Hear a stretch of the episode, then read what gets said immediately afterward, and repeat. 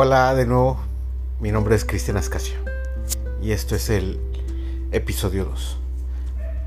Antes que nada agradecerles por el recibimiento que le han dado a este pequeño experimento donde voy a compartirles un poco de mis escritos, anécdotas y de igual forma historias de la gente que me rodea con las que se puedan identificar les pueda servir de aprendizaje, consejo de vida o simplemente para pasar el tiempo.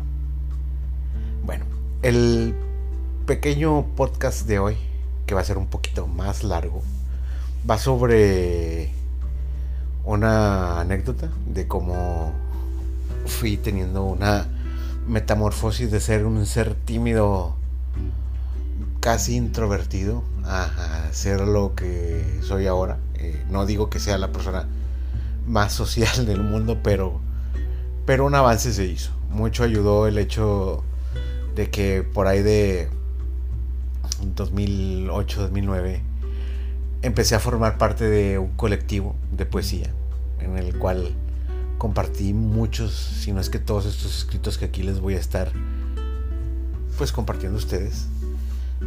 Recuerdo que con ellos me subí por primera vez a un escenario.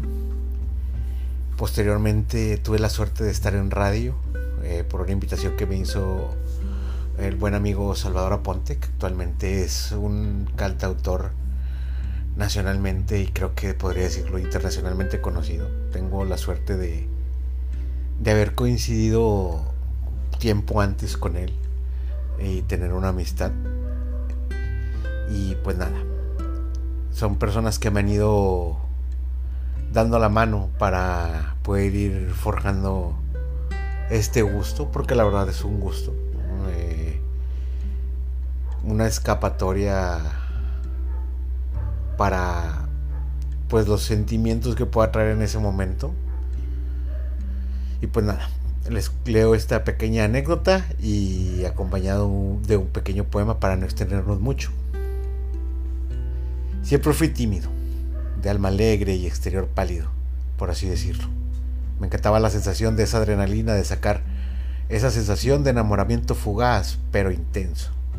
una chica en el cine a la cual me le acerqué y le dije una o dos cosas y me fui con un beso en la mejilla, feliz.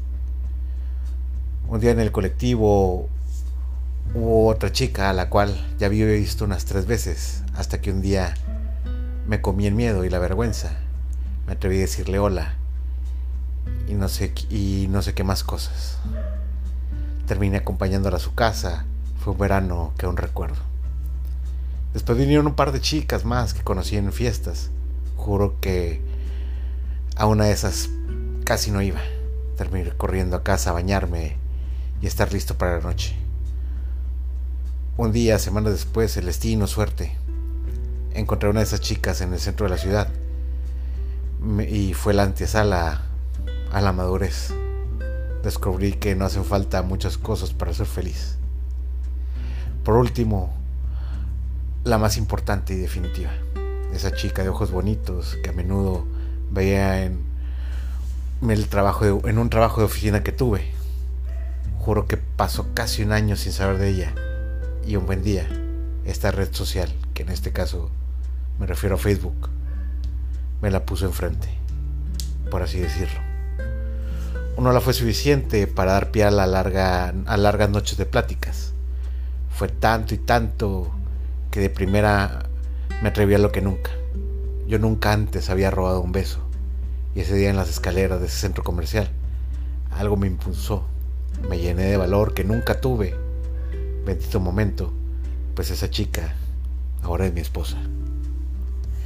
Y como les decía, le escribí esto hace ya hace varios años. Y dice así. Ya no me enamoro en el camino al trabajo.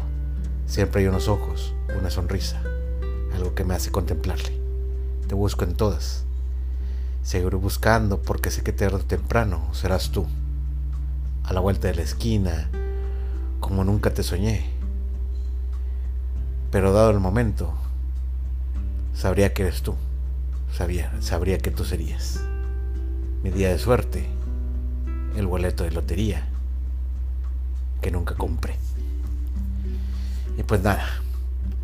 De nuevo, muchas gracias por compartir. Espero les guste.